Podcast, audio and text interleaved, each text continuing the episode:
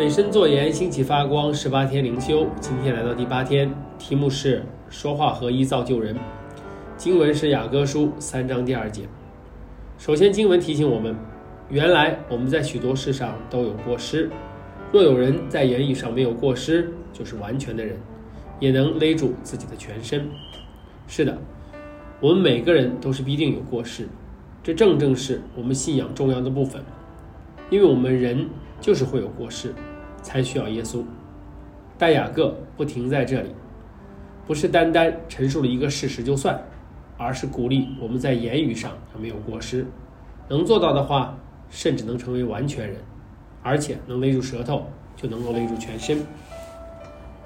心理学告诉我们，我们的行为受我们的价值观影响，我们的价值观受我们的信念影响。例如，我们相信弱肉强食，就会产生强者才有价值的这些观念。有这观念后，就很容易接受不了自己是弱者，甚至接受不了自己的软弱和弱点，造成言语行为上都总要想赢过别人，无法面对失败。相反，若相信每个人都是神宝贵的儿女，神给我们或教导我们的都是最好的，我们的言语行为就会想要遵从神的教导。愿意活出圣经真理，例如彼此相爱，看别人比自己强，忍耐节制等。今日提到的言话也一样，当我们面对人或事，是好是坏，很快就会从嘴巴里反映出来。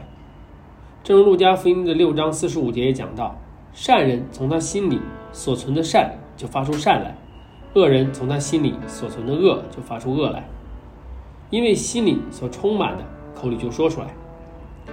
当我们出现情绪反应，我们的价值观很快会影响我们的思想和言语，或是破口大骂，或是嘻哈大笑等等。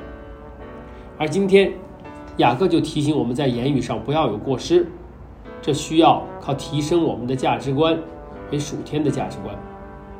过失的原文有失足跌绊的意思，可以理解为说了不合宜的话，当然也包括不合宜的态度。相信我们都试过在言语上有过失，带来不好的结果，或因不合宜的说话而破坏了与他人的关系。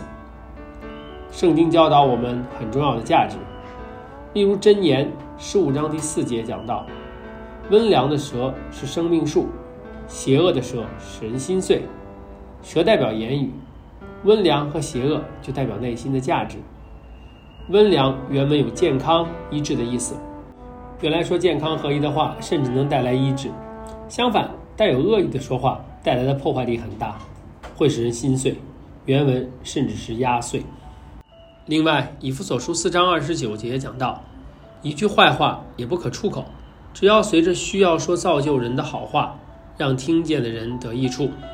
这经文给我们的价值是说话的意义，是造就人、建立人和使人得益处。当我们有这价值观后，说话就会懂得谨慎，因为知道要让对方得益处、得造就。所以要说合一的说话，要先有合一的价值观。天父做了很好的榜样，他对着杀死了弟弟的该隐，仍然以温良的说话劝导他。当然，该隐做错了，还是需要受罚。另一个例子是约拿，虽然逃避神的吩咐，但神没有责骂他。反而是劝导他，希望他明白神爱的不只是以色列人，能掌控自己的嘴巴，常常说出合一的话是宝贵的。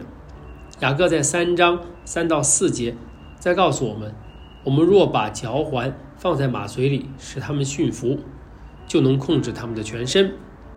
再看船只，虽然甚大，又被强风猛吹，只用小小的舵，就随着掌舵的意思转动。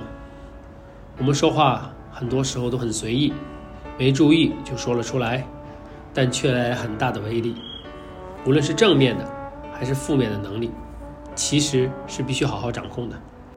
愿意我们都能把暑天的价值观成为我们的价值观，使我们能勒住自己的舌头，说出温良的话，带出健康、造就、医治的能力，建立造就别人。祝福大家。